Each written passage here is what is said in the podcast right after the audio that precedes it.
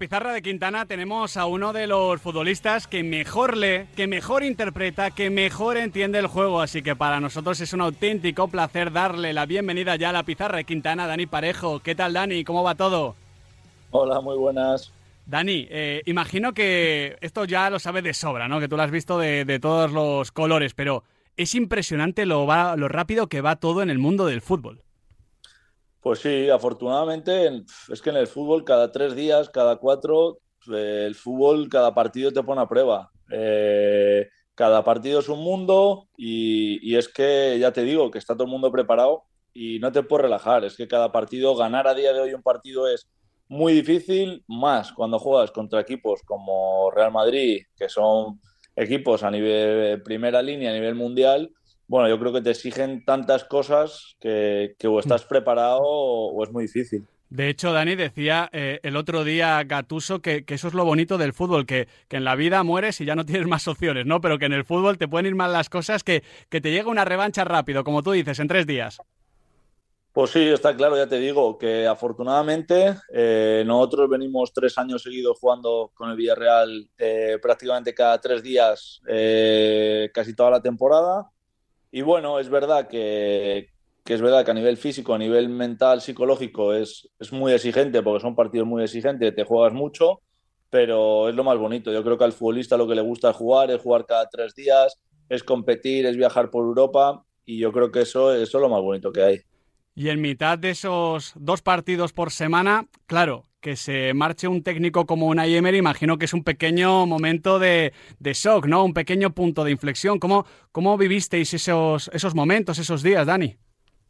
Oh, yo creo que fue un poco, un poco difícil el cambio, un cambio drástico, porque siendo realista es verdad que, situaciones así, cuando hay cambios, cambios de técnico, de entrenadores, suelen ser porque las cosas no funcionan o no van bien. Eh, en este caso era totalmente opuesto fueron por otros motivos, que el Mister decidió salir por, porque bueno, creía que era eh, que él iba a crecer eh, a nivel de entrenador dentro del fútbol, otra liga, eh, otras costumbres, otros estilos. Y bueno, pues al final el club decidió que, que Quique Setién fuera entrenador del Villarreal. Y es verdad que al principio es, es complicado, es difícil. ven el fútbol distintos, quieren que te comportes dentro del campo de una manera distinta. Eh, y bueno, yo creo que hasta que te acostumbras, eh, entiendes un poco lo que quiere el entrenador, el entrenador nos conoce realmente el día a día, porque eso en 10, 12 días yo creo que no conoces a nadie, eh, necesitas yo creo un tiempo de adaptación y luego conoces, ves respuesta de tus jugadores, lo que tú quieres hacer, bueno, sí que es verdad que pienso que el parón del Mundial a nosotros en ese sentido nos ha venido muy bien. ¿De qué se habló, en cierta medida, lo que nos puedas contar, Dani, en esa, en esa conversación con todo el vestuario, con Quique Setién, ese día en el que salís más tarde al entrenamiento? Es casi una catarsis, ¿no? Pero, pero ¿cómo fue un poquito? Explícanos para entenderlo mejor. Bueno, yo creo que te he dicho un poco, el Mister Unai se fue y, es verdad que el Villarreal, pues eh, teníamos muchos partidos, eh, jugábamos eh, el jueves y esto fue un martes eh, y bueno, necesitábamos un entrenador rápido. Eh, pues bueno, yo creo que contactaron con Quique, llegó y el primer día pues al vestuario, pues bueno, lo típico que hace todo el mundo. Eh, nos saluda a todos y nos indicó un poco lo que él quería, su forma de entender el juego, su forma de ver el juego. Y es verdad que, que bueno, que también nos dijo que, que teníamos poco tiempo para trabajar tantas cosas que él quería, de cómo quiere que jueguen sus equipos y que, y que nosotros teníamos que poner de nuestra parte mucho, estar concentrados y de que estemos muy atentos a sus indicaciones para, evidentemente, para intentar eh, jugar o intentar hacer lo que, lo que el míster pedía. Es verdad que también yo creo que él es consciente de que llegó una situación complicada, que jugamos cada tres días eh, y que al final no puedes entrenar táctico, no puedes entrenar muchos aspectos del juego eh, habiendo partidos tan, tan juntos, con tan poco tiempo de recuperación, en el que entrenen toda la plantilla, pues era una situación yo creo que un poco muy compleja para nosotros. Pero bueno, ya te digo que, el parón a nosotros el Mundial yo creo que, que nos ha venido muy bien en este sentido. Mira, fíjate, sobre estos días ha hablado hoy Quique Setién, tu técnico en rueda de prensa, y lo ha explicado también muy bien. Vamos a escucharlo. Yo sé que hay mucha gente que duda, que es normal porque llevan muchos años haciendo lo mismo y de repente viene alguien que te quiere cambiar, es normal que todo el mundo sea reticente a esos cambios, ¿no? Sobre todo cuando los resultados no acompañan.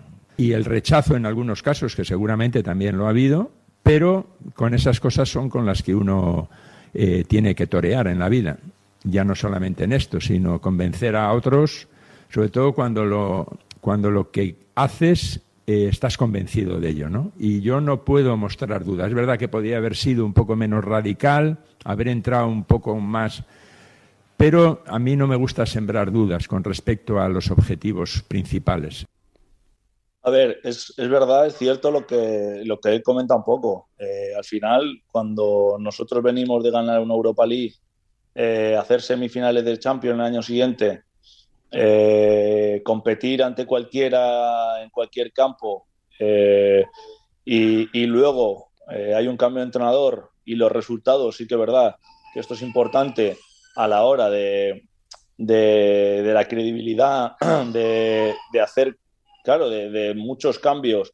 En este sentido, sí. que es verdad que si los resultados no acompañan, pero yo creo que eso no pasa solo, o sea, no nos ha pasado a nosotros, sino yo creo que pasaría a cualquiera. Eh, es verdad que antes justo de ganamos en campo el español, antes del parón, eh, y creo que fue muy importante para nosotros. Eh, necesitábamos ganar, necesitamos tener esa confianza de creer que, bueno, que ese era el camino, que es lo que quería el míster, y que nosotros, está claro, que nos tenemos que adaptar, que eso, eso es obvio, yo creo que él también se tiene que adaptar a, la clase de futbolistas eh, que tiene, que creo que, en eso es la base, yo creo, de un gran entrenador, adaptarse a la plantilla y a los jugadores para un determinado estilo de juego. Y bueno, sí que es verdad, también comparto de que, de que nosotros creo que tenemos una gran plantilla, tenemos futbolistas eh, magníficos con muy buen pie, que entienden muy bien el juego y que, y que va al pelo un poco con el juego que, que él quiere. Por eso te digo que, que el tiempo del parón, de trabajar, el stage que hicimos en Turquía, luego jugamos a Aston Villa y Nápoles, bueno, yo creo que ha sido muy, muy bueno para nosotros para ese sentido. Encima eh, de cuatro partidos ganamos tres. Mm, hemos llegado y, ganamos a Valencia en casa, donde era un partido muy importante para nosotros, con el campo, el campo nuevo, en nuestro estadio, y luego ganar al Real Madrid. Bueno, pues tres partidos en liga seguidos ganados, vernos en la quinta posición, pues eh, quieras que no inconscientemente al futbolista, yo creo que le refuerza muchísimo eh, la forma de asimilar eh, este tipo de conceptos. Dani, y tú como veterano de la plantilla, como peso pesado de ese vestuario, ¿qué papel te ha tocado jugar en esta transición? ¿Eres de hablar mucho, de decir las cosas a la cara y demás? Bueno, a ver, al final sí que es verdad que hay que ser sincero y, realista. Eh, yo creo que el Mister eh, es verdad que entiende el juego como lo entiende y que, y que él quiere jugar porque él es así, quiere jugar su juego, porque él a lo mejor no entiende otro tipo de juego o tampoco sabe eh, explicar o, hacernos entender a nosotros otro tipo de sistema, otro tipo de juego, porque a lo mejor él, no sabe explicar. Bueno, pues eh, sí que es verdad que al principio fue duro. Fue duro porque nosotros veníamos de hacer, eh, ya te digo, campeones de Europa League, sus campeones de, o sea, semifinalistas de Champions. Bueno, yo creo que, ya te digo, que al final los resultados son los que mandan. Si el primer partido llega aquí que, y ganamos 2 o 3-0, el segundo ganamos en casa a Mallorca y hmm. luego en Bilbao, y luego ganamos al Mallorca y estás ahí arriba, bueno, pues siempre la perspectiva es muy distinta pero sí que es verdad que hace un cambio un poco drástico eh, para nosotros y en el que yo creo que él muy bien ha dicho en la rueda de prensa que entiende y que, y que comprende porque, porque, bueno, cuando se hacen las cosas, eh, un jugador está acostumbrado 3, 4 años a hacer las cosas de una determinada manera y el resultado eh, ha sido bueno, bueno, pues cambiar esto y que al principio los resultados no hayan sido los mejores, siempre crea, crea muchas dudas y crea eh, dudas a nivel colectivo y a nivel individual, si estoy haciendo bien, si empeora como futbolista, si no estoy a mi máximo nivel. Y bueno, yo creo que al final ya te digo, el tiempo en este, en este sentido yo creo que es importante y tener la cabeza fría y, es obvio que tenemos que confiar eh, nosotros en el míster, en su forma de trabajar y el míster nosotros eh, ser uno y tirar para adelante porque a ti en lo personal, en lo individual, te hemos visto casi toda tu carrera jugando en doble pivote. Eh, encima, cuando te hemos visto jugando en 4-3-3 en la selección o, con uno, ha sido más como interior. Ahora te, viene probando Quique Setién eh, como 5, ¿no? Como pivote único. No sé qué cambio te supone a ti, qué te exige Quique Setién que no te pedía Unai y, y en qué sentidos te libera también este cambio. Bueno, eh, no es mi primera vez. la, la, otra vez que yo he jugado de 5 fue en el Valencia con Ernesto Valverde, mm. que también jugué de 5 o 6 meses, que llegó en, diciembre, enero Ernesto. Y ahora, pues bueno, el míster quiere tener ahí un jugador eh, que entienda bien el juego, que, tenga buen pie, eh, que, que dentro del campo no es la palabra ser el entrenador, pero sí que maneje un poco los tiempos del juego, eh, que maneje el partido y que por supuesto, pues yo creo que al tener ahí un jugador de pie eh, que entienda el juego, yo creo que es importante a la hora de llevar la iniciativa, de ser protagonista, de atacar en campo contrario, en la salida del balón, pues bueno, siempre el míster quiere que salgamos con el balón, quiere que, ya digo, que, que controlemos el partido desde atrás y yo creo que es una pieza muy importante para él.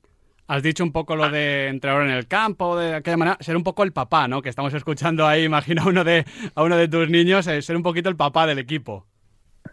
Sí, es que yo al final eh, entiendo así el juego. Eh, es lo que me ha traído a donde estoy, lo que me ha hecho conseguir lo que he conseguido dentro del mundo del fútbol. Y, y yo entiendo el juego un poco así. a mí me gusta mucho hablar, me gusta mandar, me gusta dirigir, porque no es por, por, por, por echar la bronca, que también se la ha hecho de vez en cuando a algún compañero, igual que, me la, igual que me la tienen que echar a mí, es porque yo creo que a mí esto me hace estar dentro del partido, me hace estar concentrado, me hace estar vivo eh, y me gusta intentar ayudar a mis compañeros. Yo creo que hablar, eh, dar, dar eh, indicaciones dentro del campo a algún compañero, para mí es que es primordial. Yo creo que al fútbol no se puede jugar callado. Dani, ¿cómo te las arreglas para salir siempre bajo presión? ¿Dónde está el secreto? Porque es una habilidad que tienes, que has demostrado durante toda tu carrera y que mantienes muy viva.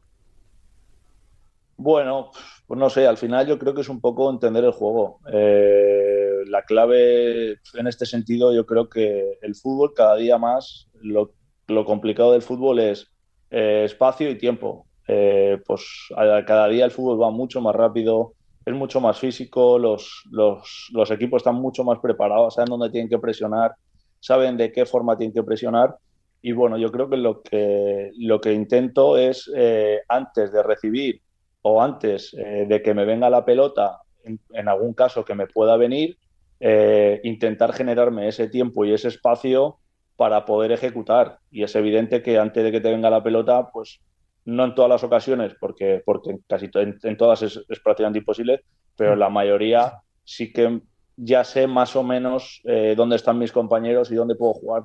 Qué bueno. Una muy buena salida tuya bajo presión generó la acción del gol ante el Bayern la, temporada pasada. Ahí no había ni tiempo ni espacio. No, no, ahí no había nada. Había muchos alemanes corriendo a tu alrededor. ¿Cómo recuerdas esa acción, Dani? Porque me consta que Emery había trabajado mucho con vosotros el entrenamiento previo, subiendo incluso a los chicos de la cantera y os pedía a los centrocampistas que os esforzaseis, ¿no? En sacar el balón jugado. Sí, eh, sabíamos que iba a ser un partido un poco eh, un poco en ese sentido intenso, en el que ellos eh, iban a ir hombre a hombre, jugaban en casa y tenían que ganar, porque nosotros habíamos ganado en casa 1-0. y bueno, sabíamos que íbamos a tener este tipo de situaciones, de que íbamos a recibir el balón y siempre íbamos a tener un rival o incluso a veces dos. bueno, sí que es verdad que el Mister subió a, gente eh, del filial, chavales que nos, que nos ayudaron muchísimo y es evidente hay que dar las gracias para, para vivir este tipo de situaciones y que luego no sean nuevas en un partido, que está claro que siempre son distintas eh, por todo lo que te juegas, eh, por, por, la presión, porque no es la misma intensidad. Pero bueno, yo creo que acostumbrarte a, siempre salir de situaciones, siempre que tienes un rival cerca o, un rival siempre encima, pegado, pues sí que es verdad que luego pues al final estás más acostumbrado y, está claro que te ha ayudado mucho en el partido a salir de este tipo de situaciones. Ya has dicho que te gusta mucho hablar y mandar.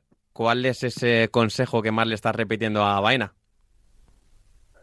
Bueno, Baena al final es un chico que estuvo con nosotros hace dos años, que ganó la Europa League con nosotros, que jugó bastante en Europa League, sobre todo el primer tramo. Es verdad que en Liga eh, no participó mucho y para mí pues bueno, eh, hizo una lección perfecta en su carrera, que fue, eh, tuvo la oportunidad de salir a un club en el que yo creo que se asemejaba mucho, le venía muy bien la forma que tenían de jugar.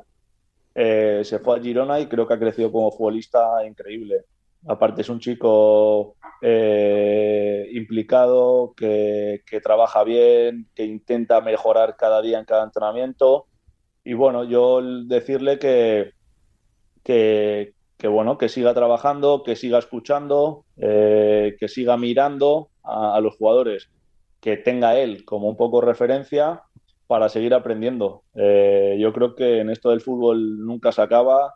Yo cada día aprendo algo, algo nuevo y, y, en el fútbol se trata de crecer, si no, yo creo que te quedas anticuado. Mira, Dani, no, no te queremos retirar, eh, porque tenemos en, plena forma, pero de esta charla y de lo que escuchamos habitualmente, vemos a un futbolista con madera de entrenador. ¿Tú cómo lo ves? Bueno, no lo sé, no lo sé.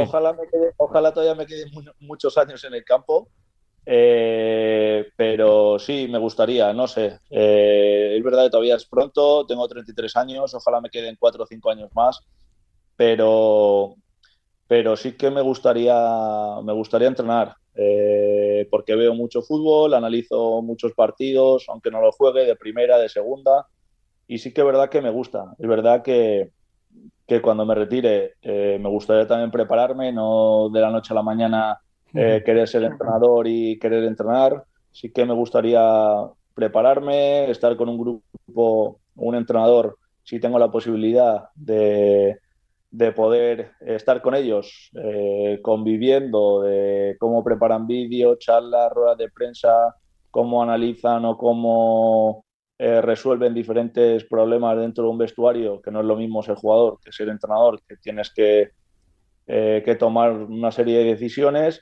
y cuando esté, vea que esté preparado, que ha llegado ese momento, a lo mejor dos, tres años conviviendo en una situación así, pues a lo mejor sí que me gustaría, pero todavía es temprano. Mira, como, dices que los tres técnicos que más te han marcado a ti son eh, Unai Emery, eh, Valverde y Marcelino, ¿con cuál de los tres te gustaría trabajar ahí como, miembro del cuerpo técnico?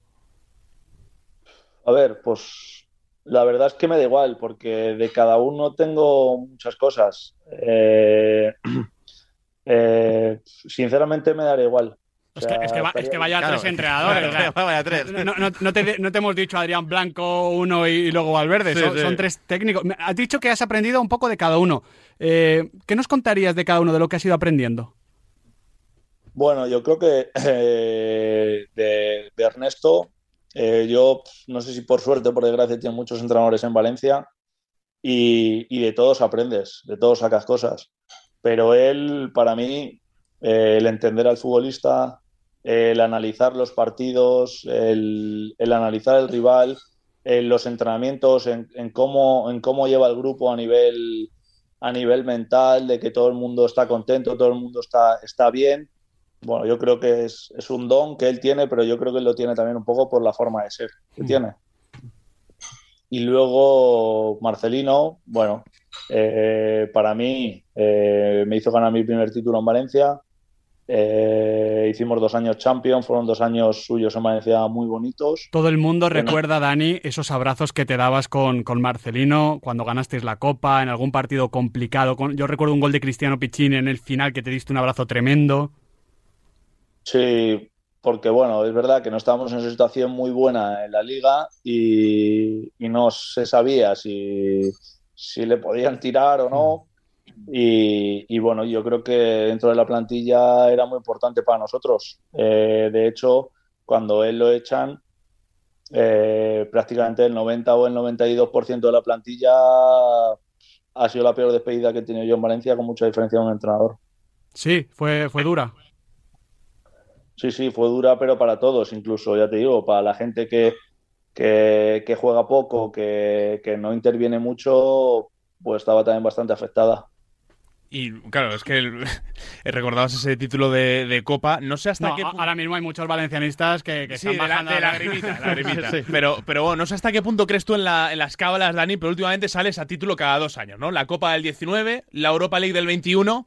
¿Qué le pides a este año 2023? Bueno, pues este año es, es nuestro centenario, eh, el centenario de Villarreal. Y a ver, ojalá me gustaría ganar algún título. Es verdad que he ganado ya una copa que para mí fue espectacular. Eh, es un partido muy bonito, muy especial. Para mí es el mejor partido de España, con diferencia por, por todo, por ambiente, eh, por la gente, por cómo se vive ese partido. Para mí es especial. Es verdad que la conference es a nivel europeo, que siempre te da un caché ganar un título europeo, pero si tuviese que hacer apostar por una, me gustaría ganar la, la, copa. Si no se puede, pues por la conference, evidentemente. Y si no las Pero dos, algo- Dani. Claro. O sea, tampoco. no- Doblete. No, no- no hace falta elegir. Bueno, pero doblete ya es pedir mucho. Qué bueno, Dani. Pues mira, ya, ya la última, aunque nos pasaríamos aquí minutos y minutos charlando contigo. Nos quedan muchas entrevistas con Dani Parejo, jugador. Y Hombre, luego, habrá, habrá que visitar Villarreal, ¿no? El año del hombre, centenario. hombre, y luego más que, más que alguna como entrenador, pero te quiero pedir que nos definas con una palabra solo, con una palabra solo, los lugares de, de tu vida, básicamente. Para empezar, Coslada. Colada es, es mi vida. eh, fua, Colada es, para mí es, lo, lo mejor. Valdebebas. Valdebebas, eh, mi infancia. Londres. Londres, nublado. me ha gustado, me ha Bien salido, gustado. bien salido. Getafe. Ilusión, Mm. Valencia. mi casa. Ojo, ¿eh? Hmm. Villarreal. Mm, Villarreal, ¿cómo te diría yo? Villarreal es que pff, te puedo de- es que te lleva poco tiempo, pero pff, es que Villarreal el primer día me han tratado espectacular. eh, Fue, una club- oportunidad, ¿no, Dani? De- después de esa salida dura, fea de, de Valencia, fue, fue una oportunidad abierta. A ver, para mí ha sido la mejor decisión después eh, de, de- en mi situación la que tenía, ha sido la mejor decisión que he tomado con mucha diferencia. Estoy en un club espectacular, con unas instalaciones impresionantes, eh, un club con una estabilidad brutal, eh, se hacen las cosas bien, con cariño. Eh, para mí es un club top 3 o top 4 de España eh, en estructura, en cómo hacer las cosas, en darle cariño a las cosas, en cómo trabajan. Top 3, top 4 con diferencia. Pues mira, ¿te parece que la palabra que pongamos a Villarreal sea cariño? Cariño, vale. Pues ahí queda, firmada. Dani Parejo, un auténtico placer charlar contigo. Mucha suerte en ese partido de, de mañana ante el Celta. Y nada, te seguimos muy de cerca para, para ir viendo cómo evoluciona ese futuro entrenador, pero un futbolista al que todavía le queda muchísima cuerda. Un fuerte abrazo, Dani. Muchas gracias a vosotros. Un abrazo.